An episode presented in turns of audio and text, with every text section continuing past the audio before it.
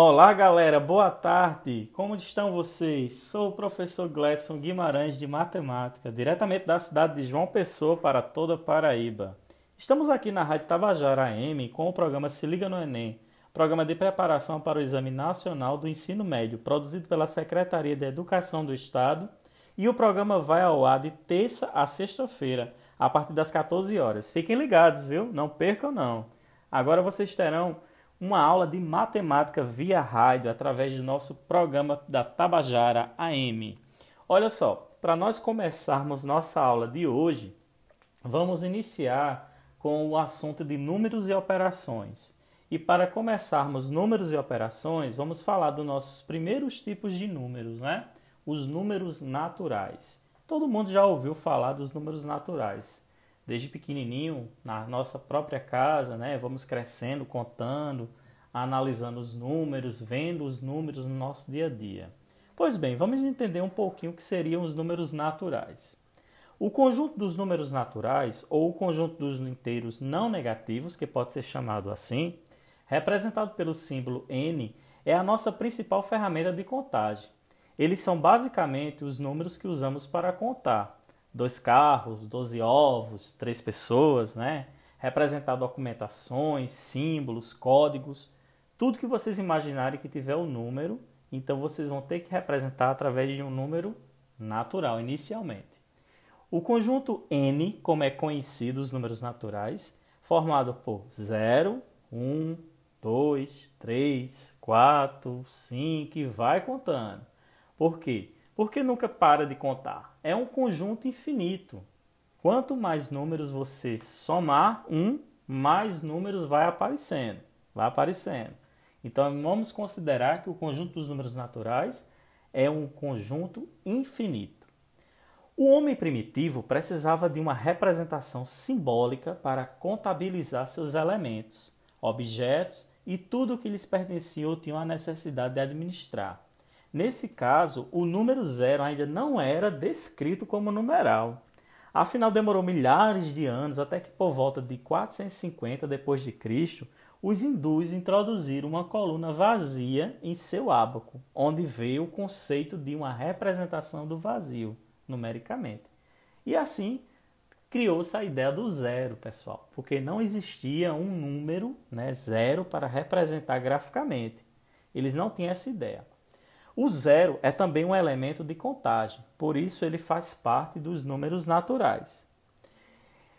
Porém, em matemática, podemos trabalhar com os números naturais sem o zero, onde simbolicamente representamos por n com a estrelinha. Quando vocês verem um n com a estrela, representa o conjunto dos números naturais sem o zero, beleza? Não esqueçam disso.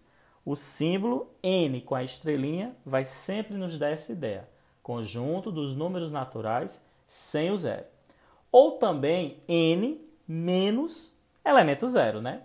Quem seria esse conjunto? O 1, o 2, o 3, o 4, o 5 e por aí vai. Ou seja, os mesmos números que eu já havia dito, números naturais, mas agora sem o elemento zero. Não esquece disso. Uma definição formal da estrutura do conjunto dos naturais foi dada pelo matemático Giuseppe Peano, onde introduziu os famosos axiomas de Peano. Estes axiomas exibem os números naturais como ordinais, ou seja, objetos que ocupam lugares determinados em uma sequência. O número 1 um é o primeiro natural e o 2 o qual sucede, e por aí vai. Então, isso é uma explicação, pessoal, de como seria a criação dos números naturais, né? as propriedades dos números naturais. É necessário sabermos também que os números naturais eles possuem as operações matemáticas, algumas bem definidas e outras não tão bem definidas. Então vamos começar a falar agora da questão das operações matemáticas com os números naturais. A adição, por exemplo, ela é bem definida. Você pode somar um número natural com qualquer outro número natural, que o resultado será sempre um número natural.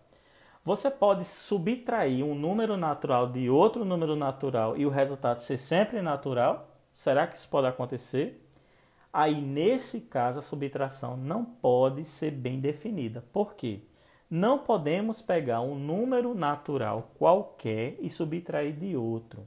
Por quê? Se pegarmos um número menor que outro, por exemplo, e subtrairmos, o seu resultado não vai ser natural.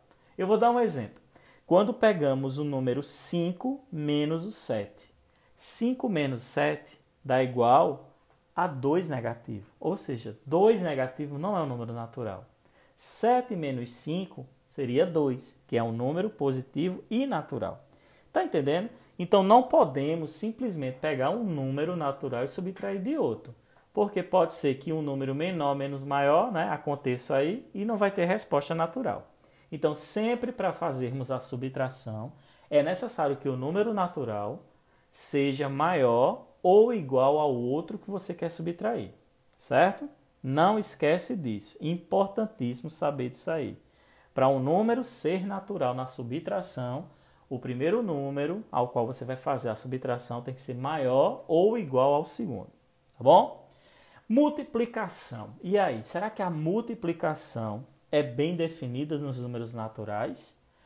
Um número vezes outro número sempre vai dar um número natural. Um número natural vezes outro sempre será natural. Então, a multiplicação é uma das operações bem definidas. Já a divisão, nem sempre. Por quê? Quando você divide um número por outro, nem sempre o resultado é natural. Vamos dar um exemplo. 10 dividido por 5 é igual a 2.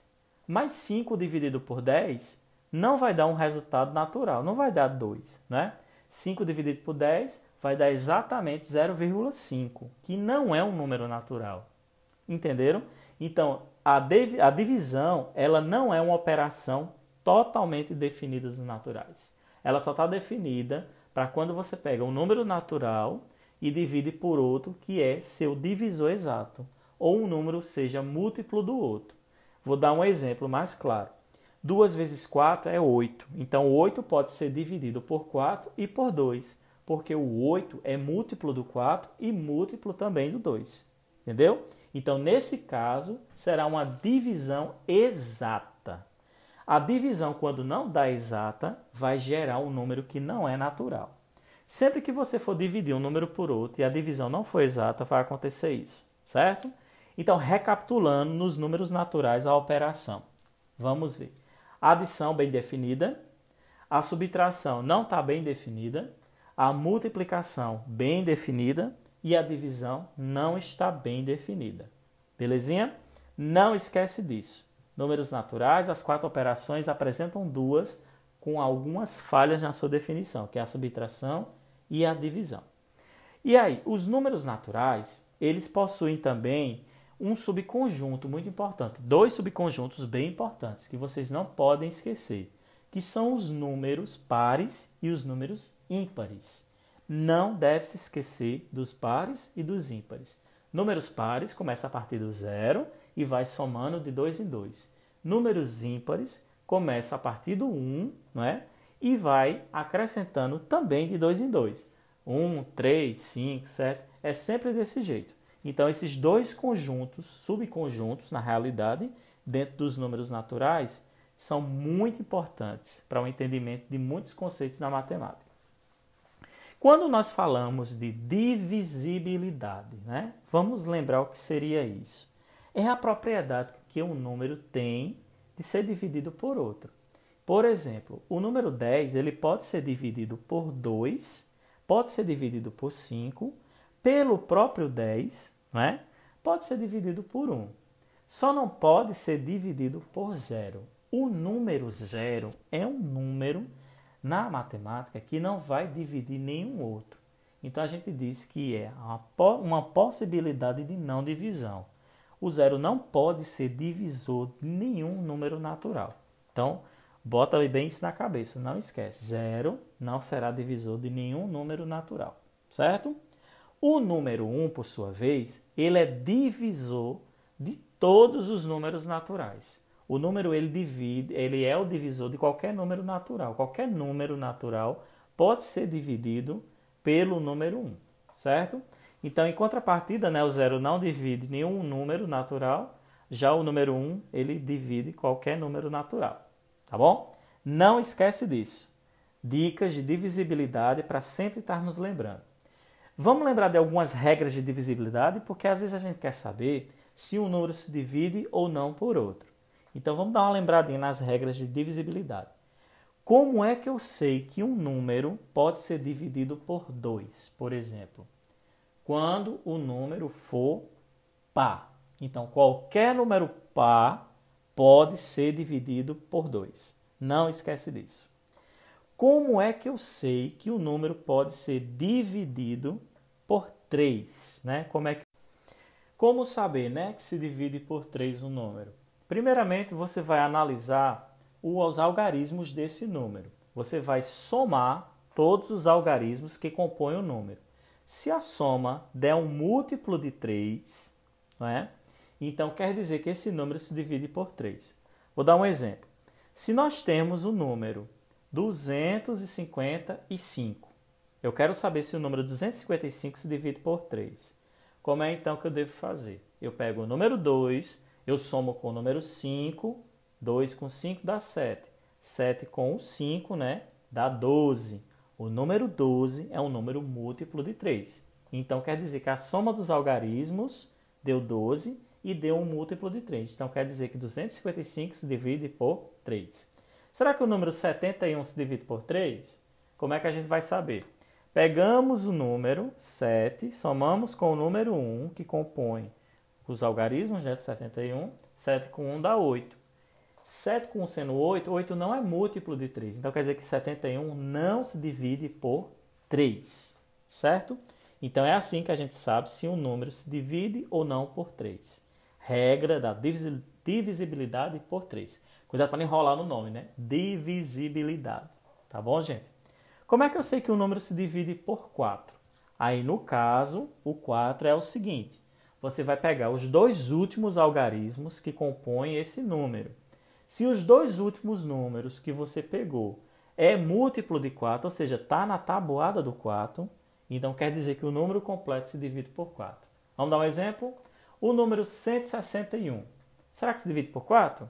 Os dois últimos números é o 6 e o 1. O 61 não se divide por 4, não está na tabuada do 4. 60 sim, né? Se dividiria por 4. Mas 61 não se divide por 4. Então quer dizer que o número 161 não se divide por 4. O número 61 não se divide por 4. Porque os dois últimos números, em ambos, aí seria o 61.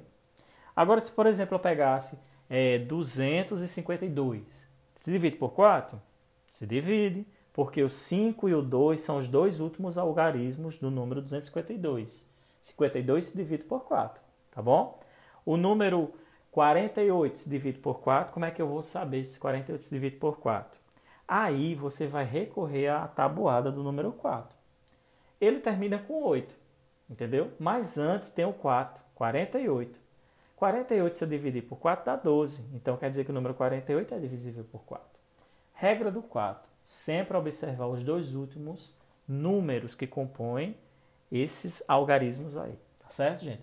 É uma regra que vale mais para quando o número tem mais de três algarismos. É, mais, é bem melhor você analisar quando ele compõe três algarismos, tá bom? Três em diante. Regra do 5. Como é que eu sei que um número se divide por 5? Se o número terminar em 0 ou 5. Facinho, né? Terminou em 0 e 5, se divide por 5, certo? Qualquer número que terminar em 5, qualquer número que terminar em 0, se divide por 5. Não terminou em 0 em 5, não se divide por 5. Como é que eu vou saber que um número se divide por 6? Como é que eu sei? Ah, a regra do 6 é fácil. É só lembrar a regra do 2, que é ser par, e lembrar a regra do 3, que é somando os algarismos e dando um múltiplo de 3. Então, para a gente saber se o número se divide por 6, é só você verificar se a soma dos algarismos é múltiplo de 3 e se esse número é par, né? se ele termina com o número par. Vamos dar um exemplo. É 62. Será que ele é um múltiplo de 6? Pega 6 e soma com 2, dá quanto? Dá 8. Ó, a soma dos algarismos deu um número que não é múltiplo de 3, mas ele terminou em 2, tá vendo? Mas eu não posso dizer que é múltiplo é, que se divide por 6 na realidade. Não posso. Só porque terminou em 2 e só porque a soma dos algarismos daria 3. Não deu 3, né? Lógico. Então ele não é. Tá bom, gente? Então precisa obedecer às duas regras. Terminar em, terminar em números pares e a soma dos algarismos dá múltiplo de 3. A regra do 7 é uma regra que realmente ela não segue bem um padrão, tá bom? A regra do 7 ela é bem utilizada para alguns números, né? Que a gente pode ver agora qual seria essa regra. A regra é a seguinte: você vai pegar o último algarismo que compõe o número, tá bom? O último algarismo que compõe o número, você vai multiplicar por 2, tá certo? E depois o resultado você vai diminuir do restante dos números, tá certo? É assim que você vai descobrir se o número se divide por, por 7. Porque o resultado seria um divisível por 7. Vou dar um exemplo para ficar claro. Por exemplo, o número 213. Vamos saber se ele se divide por 7? Como é que a gente faz? 203. Você pega o número 3, multiplica por 2. 3 vezes 2 dá 6. Tá bom? Deu 6. Só que os dois números que vêm antes do 213, né, os dois primeiros números, é o 2 e o 1. Tá bom? É o 21. Aí você pega 21 e diminui de 6. 21 menos 6, ó, dá 15. 15 não se divide por 7. Portanto, 213 não se divide por 7. Tá certo? Já, por exemplo, se eu pegasse o número 343, vamos verificar se o número 343 se divide por 7. Vamos ver? Pega-se o número 3, que é o último, multiplica por 2. 3 vezes 2 dá 6. 3 vezes 2 dá 6, né? Aí você vai pegar o número 6 e diminuir de 34. 34 menos 6, né? vai dar exatamente ó, 28. Então, quer dizer que 28 se divide por 7. Então, 343 é o número divisível por 7. Viu que a regra é simples, não é tão complicada, mas é porque às vezes as pessoas esquecem essa regra, né? Porque tem que multiplicar, tem que diminuir. Então, por isso que muitas vezes o pessoal esquece da regra do 7. Regrinha do 8. Divisibilidade por 8. Como é que eu sei que o número se divide por 8? Primeiramente, é uma regra que vale mais para números com três dígitos para cima, né? três algarismos a mais. Você vai verificar os três últimos números se ele se divide por 8, tá bom? Essa é a regrinha básica da divisibilidade, por 8. Como é que eu sei que um número se divide por 9? Aí é uma regra simples. Todo número que se divide por 9 é porque a soma dos algarismos dá igual a 9. É uma curiosidade que existe com números que se dividem por 9. Sempre que você pegar um número e você somar os algarismos e der 9, é porque esse número se divide exatamente por 9. Vamos dar um exemplo? 729. Vamos ver se se divide por 9. Soma 7 com 2 com 9. 7 com 2 dá 9. 9 com 9 dá 18. 18 não é formado de 1 e, 9, 1 e 8, aí dá 9. Ou seja, 729 se divide por 9. Divisibilidade por 10. Como é que eu sei que o número se divide por 10? Simplesmente se o número terminar em zero. Tá bom? Então, essas regras são as regras que regem a divisibilidade dos números naturais. Certo? Não vamos esquecer delas. Pelo menos as principais, né? A do 2, a do 3, a do 5, a do 10. São regras principais que vocês têm que ter domínio para nunca estarem errando nas contas de divisão. Vamos passar adiante, conhecer mais números. E outra, ó, não esquece, tá, pessoal? Não esquece. Estamos aqui na Rádio Tabajara AM com o programa Se Liga no Enem, programa de preparação para o Exame Nacional do Ensino Médio, produzido pela Secretaria da Educação do Estado de norte a sul, de leste a oeste da Paraíba, do litoral ao sertão, desde o Curimataú até a região de Piancó, em qualquer canto vocês vão encontrar o Se Liga no Enem na Rádio Tabajara. Vamos continuar? Vamos lá. Próximos números. Números inteiros. Já ouviram falar de números inteiros? Os números inteiros são representados pela letra Z. Os números inteiros surgiram com a necessidade de responder a alguns problemas que os números naturais não conseguiam. Por exemplo, quando tinha-se débitos e créditos, os débitos não dava para representar com números naturais. Criou-se então os números inteiros positivos e negativos. Os números inteiros são os números positivos e negativos. Esses números formam o conjunto dos números inteiros indicados pela letra Z. Né? É Z por causa de uma palavra em alemão, Zahl, que significa número. Tá bom, gente? Então, quem idealizou números inteiros era possivelmente da Alemanha, né? Por isso que ficou essa letra Z simbolizando os números inteiros. O conjunto dos números inteiros é infinito e pode ser representado da seguinte maneira: olha só, números, os números inteiros eles começam do negativo infinito, né? Vem lá do negativo, vai, vai. Por exemplo, infinito, negativo. Aí menos 3, menos 2, menos 1, 0. Aí começa 1, 2, 3, 4, 5, infinito. Então, tanto ele é infinito para os positivos, como ele é infinito para os negativos. Os números inteiros negativos são sempre acompanhados pelo sinal de menos, enquanto os números inteiros positivos podem vir ou não acompanhados do sinal de mais. Certo? Não esquece desse detalhe, não pode esquecer desse detalhe aí. O zero é um número neutro, ou seja, não é um número nem positivo nem negativo. A relação de inclusão no conjunto dos inteiros envolve o conjunto dos números naturais, junto com os números negativos. Ou seja, o que é, que é isso? Se nós pegarmos os números inteiros, nós vamos perceber que dentro deles já existem os números naturais, que são os números positivos. Então podemos dizer que o Z é a reunião dos negativos com os números naturais, formando agora o que chamamos de números inteiros, certo? Todo número inteiro possui, uma, possui um antecessor e um sucessor. Por exemplo, antes do menos 3 vem o menos 4, tá bom? E depois do menos 3 vem o menos 2. Antes do menos 7 vem o menos 8. E depois do menos 7 vem o menos 6. Aí vocês vão perceber uma coisa.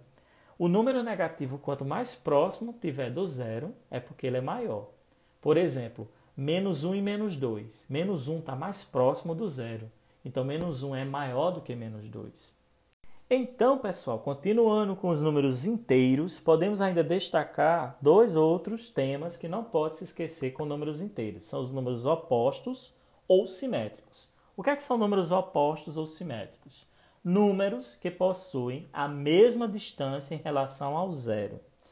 O número 2 positivo, por exemplo, ele é oposto de menos 2, porque eles possuem a mesma distância até o zero. Menos 3 é oposto de 3, 4 é oposto de menos 4 e assim por diante. Todos esses números eles estão na mesma distância. Se colocasse uma reta numérica, o zero centralizado à direita números positivos, à esquerda negativos e afastássemos com a mesma unidade de medida, iríamos perceber que os números que têm a mesma distância até o zero são números opostos, ou seja, números que estão à direita e à esquerda da reta, mas que têm a mesma distância em relação ao zero. Certo? Não esquece disso. Números opostos ou simétricos.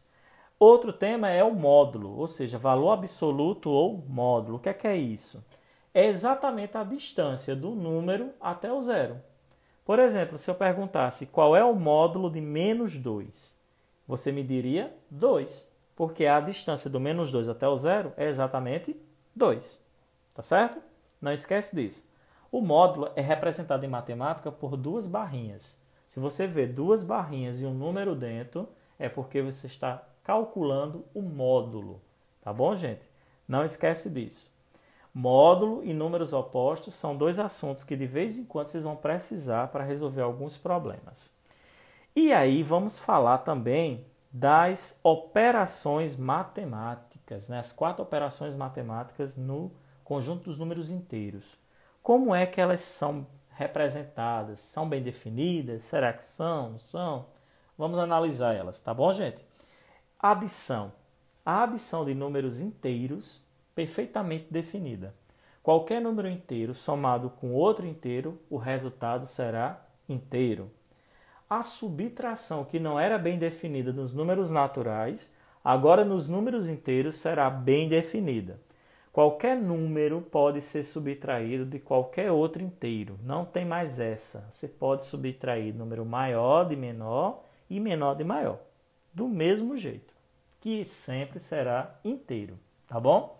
Uma ressalva para vocês se lembrarem. Quando nós pegamos números menores e subtraímos de maiores, o resultado sempre será negativo. Não esquece disso. Exemplo: 3 menos 5 dá menos 2, porque o número 3 ele é menor do que o número 5. Quando você subtrai, a ideia é essa, vai dar um resultado negativo. Então, a adição e a subtração são bem definidas, ok? Multiplicação. Quando multiplicamos dois números, qualquer, né? dois números inteiros qual, quaisquer, o resultado será sempre um número inteiro. Então, na multiplicação também não tem problema nenhum. Os números inteiros podem ser multiplicados e o resultado será inteiro. Já na divisão, nós vamos ter algum probleminha. Nem todo número inteiro pode ser dividido por outro inteiro. Por quê? Números nem sempre darão divisão exata nos números inteiros. 4 dividido por 2 dá 2, mas 2 dividido por 4 não vai dar um número inteiro, né? Ele vai dar um número que a gente chama decimal, 0,5, por exemplo. E números decimais não são inteiros. Beleza? Então, a única operação que não é bem definida nos inteiros é exatamente a divisão. Nem sempre um número inteiro pode ser dividido por outro, gerando um resultado inteiro. Tá bom? Salento, vale salientar isso. E lembrando só um nomezinho que vocês, a gente utiliza muito na matemática: o resultado da multiplicação é o produto e o resultado da divisão é o quociente. Não esquece disso, tá bom? Sempre que falar de quociente, está falando de divisão. Continuando com os números, ainda temos duas operações que a gente tem que dar um destaque, que é a potenciação e a raticiação. Principalmente a chamada raiz quadrada, que é a raticiação que mais utilizamos na matemática. Né? Lembrar que a raticiação, a raiz quadrada, não é permitida para números negativos. A gente não tem solução inteira para números negativos, tá bom? E outra também, qualquer número negativo, qualquer negativo que for elevado a expoentes pares, seu resultado sempre será positivo. Já quando a gente tem um número negativo elevado a expoentes ímpares, seu resultado será sempre negativo, tá bom? Então, quando a base é negativa e eu elevo a potências que são pares, o resultado é positivo. Quando eu tenho bases negativas elevadas a expoentes ímpares, o resultado negativo. Tá bom? Só para lembrar, né? Não precisa se prender tanto a essas regras se você sabe calcular direitinho a multiplicação de números inteiros. E vamos continuar com os números, né? Porque agora a gente vai para novos números, os números racionais, certo, gente? Números racionais são números que podem ser representados na forma de fração. Não esquece disso. Qualquer número que possa ser representado como uma fração, uma divisão, ele é chamado de números racionais. Então, quem são os números racionais na realidade? Né? Quem são esses números todos?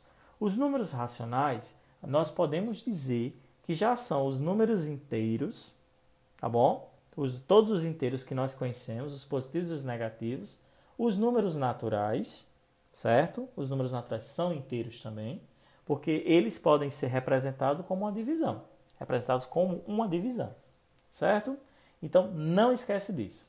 São os números que podem ser escritos na forma de fração e esses números podem também ter representação decimal finita ou decimal infinita e periódica, ou seja, aqueles números com vírgula que só tem um número, dois ou três e cessa.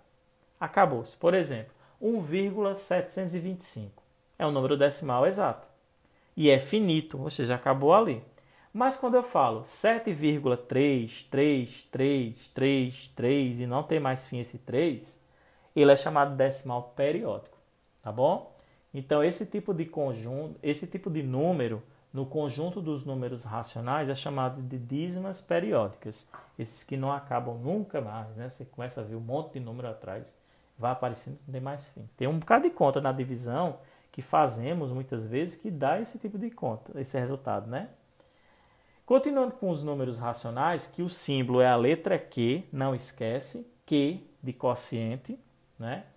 Ele pode ser definido como sendo a união dos inteiros com os decimais exatos e os decimais periódicos.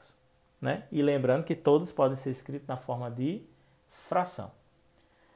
Aí os subconjuntos de Q, né? Tem vários subconjuntos de Q. Eu não vou estar me alongando tanto a falar disso, porque a gente encontra eles nas, na prática mesmo, fazendo os exercícios, tá bom? São, a gente pode destacar um bem importante, que são os racionais não nulos. É o Q com a estrelinha. O Q com a estrelinha representa os números racionais sem o zero, tá bom? Sempre que você vê em matemática o símbolo de um conjunto e tiver a estrelinha, um asteriscozinho em cima, é porque ele está excluindo o elemento zero daquele conjunto, tá certo? Então não esquece disso não. Vamos passar para as operações nos racionais, como é que elas são feitas, né? Se elas são bem definidas ou não são. Então vamos analisar. Para a gente resumir isso, não se alugar tanto a fala de operações nos racionais, nós podemos dizer assim, que a adição, a subtração e a multiplicação nos racionais são perfeitamente definidas, tá bom? E a divisão também ela é bem definida, com exclusão do zero. Você não pode dividir por zero. Então, lembrar disso. Nunca o zero será um divisor. Então, a divisão entre dois números inteiros sempre será racional. Então, qualquer número racional dividido por qualquer outro racional é racional. Não sendo zero, é sempre racional.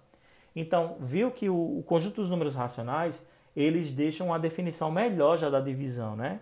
Antes, na, nos inteiros naturais, não tínhamos essa definição tão bem escrita. E agora já está melhor. Lembrando que o zero não é divisor. Mas, como nem tudo são flores, né? não podemos resolver todos os problemas da matemática com números racionais, vão surgir números que não são racionais. Vão surgir números que não podem ser escritos na forma de uma divisão. E são chamados de números irracionais. O que é que são números irracionais, pessoal? Os números irracionais são esses números que não podemos escrever na forma de uma fração. Geralmente são os números chamados de dízimas não periódicas ou decimais não periódicos, certo? E eles surgem de onde? De constantes matemáticas. Vocês vão ter alguns números que são constantes, bem especiais, como o número π. Já ouviram falar do número π? É uma letra grega que significa aproximadamente 3,1415926 reticências. Ou seja, existem milhões de casas decimais para o pi. Existe também outro número bem famoso que é o número φ, que é a razão áurea. Né? A razão áurea, que é 1,61803 e vai também embora. Mas nós podemos destacar nos irracionais o seguinte: todas as raízes quadradas cúbicas, raízes quaisquer que não são exatas, né? Porque podemos ter dois tipos de raízes em matemática, dois tipos de raízes: as raízes exatas e as não exatas. Toda raiz que for exata é porque é um número racional. E as raízes que não são exatas são chamadas de números irracionais. Então podemos dizer que os números irracionais são formados pelos números chamados dízimas periódicas, né? Não periódicas, aliás, desculpa, dízimas não periódicas e os resultados das raízes não exatas. Tá ok? O símbolo para o conjunto dos números irracionais a gente pode simbolizar com a letra I ou simplesmente com o Q e um apóstrofo, um, uma vírgula em cima do Q, linha que a gente chama, né? Mas é melhor chamar de I, fica mais fácil para vocês entenderem, tá bom? Para vocês entenderem que está falando dos irracionais. Então, esses são os números irracionais, que eu acabei de citar. Aí, o que é que acontece? Nós temos números racionais, agora, que você já conhece, e números irracionais. Quando juntamos esses dois tipos de conjuntos, damos origem ao que chamamos de números reais, simbolizado pela letra R. Então, o que é que é R? É a reunião dos racionais e dos irracionais. É como se você pegasse todos os números racionais e todos os números irracionais e colocasse eles dentro de uma mesma casa. Seria mais ou menos isso. Todos morando juntos harmonicamente. Então, esses números aí, todos juntos, são chamados de números reais.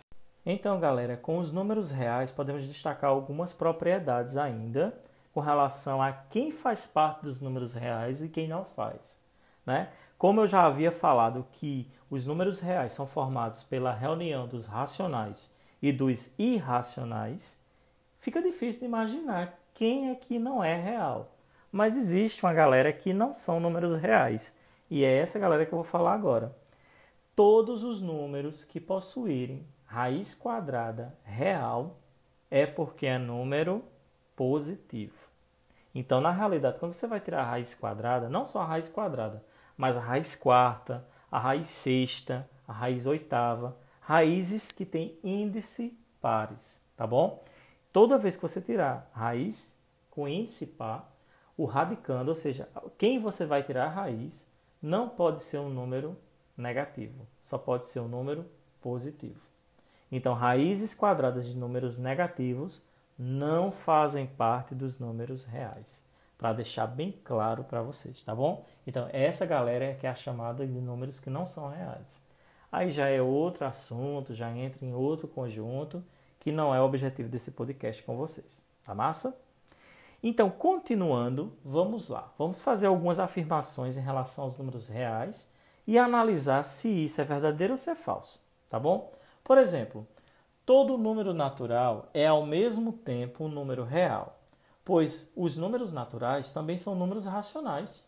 Verdadeiro todo número que é natural ele já é racional. Por consequência, qualquer racional não é real, então todo número natural é real. Todo número inteiro é ao mesmo tempo um número real, pois os números inteiros também são números racionais. Também, qualquer número que seja inteiro, ele é racional e diretamente ele já é real, certo? Todo número decimal é ao mesmo tempo um número real, pois os números decimais pertencem ao conjunto dos números racionais ou dos números irracionais. Exatamente. Quando a gente fala de número decimal, a gente está incluindo decimais que são periódicos e decimais não periódicos e ainda os exatos. Lembrando que os decimais periódicos e os exatos são chamados racionais. A gente pode chamar agora de que? Racionais reais, tá bom? Ou real racional. E os decimais não periódicos são chamados de reais irracionais, certo? Toda raiz quadrada ou não é um número racional ou irracional. Deste modo, pertence ao conjunto dos números reais. Verdadeiro, né? Qualquer raiz quadrada vai estar enquadrada exatamente, olha só, quadrado em quadrado, né?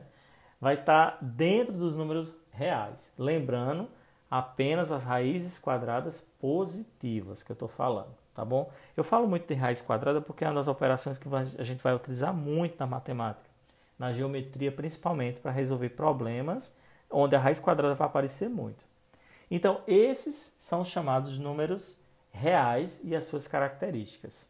Lembrando que dentro dos reais está bem definido a soma, a subtração, a multiplicação e a divisão, com exceção de zero, tá bom? Não se divide por zero. As quatro estão bem definidas. Porém, a gente tem que ter a raiz quadrada apenas de números positivos. Negativos não tem solução real. Tá bom? Lembre-se disso. Raízes com índices que são pares, na realidade. Não tem solução se for negativa. Sempre positivos. Raiz cúbica, por exemplo, pode ser positiva ou negativa, não importa. Mas a raiz quadrada, a raiz quarta, ela tem que ser sempre de números positivos. Tá bom? Então, esses são os números reais, galera, que apresentei para vocês. Eles são utilizados para resolver a maioria dos problemas matemáticos. Grande parte, né? Vamos dizer assim. Que tem outros números além dos reais, que a gente vai conhecer em breve quando estivermos estudando outros números que são chamados de números complexos, né? que não vem ao caso agora, tá certo? Então, para a gente continuar dando seguimento ao nosso entendimento de números, eu vou selecionar algumas afirmações para analisarmos se é verdadeira ou se é falsa, tá bom? Por exemplo, a soma de dois racionais tem condição de dar irracional? Se eu pegar dois números racionais e somá-los, eles podem dar irracional? E aí? Não, né? Porque qualquer número que é racional, ele não pode ser irracional ao mesmo tempo. Então a soma nunca vai dar um número irracional. Beleza? Agora, quando eu pego dois números irracionais e somo, será que pode dar racional? Será? Aí sim, gente. Por quê? Porque os números irracionais, nós temos também números opostos, né, positivos e negativos, e um desses números, por exemplo, quando você soma né, números opostos e racionais, vai dar zero. E o zero é um número racional. Então quer dizer que quando eu somo dois números irracionais, pode ser que a soma dê o um número racional. Tá bom? Pode ser. Eu não estou afirmando que será. Pode. E só pode acontecer se você somar dois números irracionais que são opostos. Tá bom? Aí nesse caso, por exemplo, π com menos π, dá zero. Raiz de 2 menos raiz de 2, dá zero. Então dá um número racional, no caso, né? Irracional com irracional deu racional. Outro exemplo, vamos lá. Será que um número racional multiplicado por outro racional vai dar irracional? Será? Vocês acham que tem condições? Não, né? Por quê? Porque a gente recai naquela propriedade. Números racionais não poderão ser números irracionais, principalmente na multiplicação, porque a multiplicação está bem definida. Sempre que multiplicamos racionais por racionais, vai acontecer o quê? Um resultado racional. Mas quando a gente pega a multiplicação e faz de racional com irracional, aí acontece um resultado irracional. Surpreendente, né? Por exemplo, raiz de 2, que é irracional, vezes 3. Vai dar 3 raiz de 2. E aí é um número irracional. Entendido, pessoal? É por isso que acontece essa mistura aí, né? Se você pegar números irracionais, por exemplo, e dividir por números irracionais, pode ser que dê um número racional? Pode. Se os números irracionais aí no caso forem iguais, porque números irracionais divididos por irracionais iguais, né? São iguais os dois. Aí você vai encontrar o número 1, tá bom? Agora, se você pegar um número racional e dividir por um irracional, o resultado sempre será irracional. Não tenha dúvida nisso. Racional dividido por irracional dá irracional. Irracional dividido por racional vai dar irracional. É como se os irracionais tivessem mais força nos, nos racionais nas operações, né? Seria mais ou menos isso. A gente não pode afirmar com toda certeza, mas acontece basicamente isso. Tá bom, gente? Então, aí, no caso, são as propriedades em relação às operações. Não esquece disso. A gente tem muita coisa para falar de, de reais, mas é bom nós estarmos exemplificando, né? Mostrando para vocês onde é que seria basicamente esses tipos de problemas. E falando, às vezes, fica difícil de imaginar né, uns problemas que nós podemos fazer com os irracionais. Exemplo, calcular a diagonal de um quadrado. Né? Sempre que você vai calcular a diagonal de um quadrado, o resultado dessa diagonal vai ser um número irracional, sabia? Porque a diagonal de um quadrado sempre será o lado do quadrado multiplicado por raiz de 2. É engraçado isso, né? É surpreendente. Engraçado eu não digo, seria fantástico, porque provamos que a diagonal de um quadrado sempre terá um número irracional raiz de 2 multiplicando o lado. Sempre acontece isso, tá bom? Então não esquece, propriedades de números irracionais e números racionais, eles estão dentro das propriedades dos reais. Não esquece disso. Nós estamos finalizando, basicamente, o nosso primeiro podcast sobre conjuntos numéricos e operações. E eu queria muito agradecer a audição de vocês por esse programa maravilhoso que está sendo transmitido pela Rádio Tabajara. Queria deixar um forte abraço para todos que compõem o alunado do estado da Paraíba, né? E procurem entrar no Classroom, pessoal. Quem está fazendo Se Liga no Enem, procure, procure sua sala. Se não está inscrito ainda, dê um jeito de se inscrever, porque as aulas estão massa. Os festivais todos os sábados. Todos os sábados estamos realizando festivais, tanto de ciências da natureza, como de exatas, linguagem e humanas. Não deixem de participar, tá bom? Esse foi o programa Se Liga no Enem, na Rádio Tabajara AM. O programa vai ao ar de terça a sexta-feira, a partir das 14 horas. Não esquece, fica ligado, tá? Eu quero deixar um grande abraço para todas as ECITs e ECIs do meu estado da Paraíba. Né? Um grande abraço para. Sintam-se todos abraçados virtualmente, toda a Paraíba, do litoral ao sertão, de leste a oeste, de norte a sul. Vamos juntos, galera, estudar matemática. Se depender de mim, levarei para vocês conhecimento a partir das 14 horas na Rádio Tabajara, de terça a sexta-feira. Fiquem ligados, não percam, tá bom? Oportunidade boa de vocês colocarem em dias as dúvidas, tirarem, esclarecerem os pontos principais. Valeu, grande abraço, galera!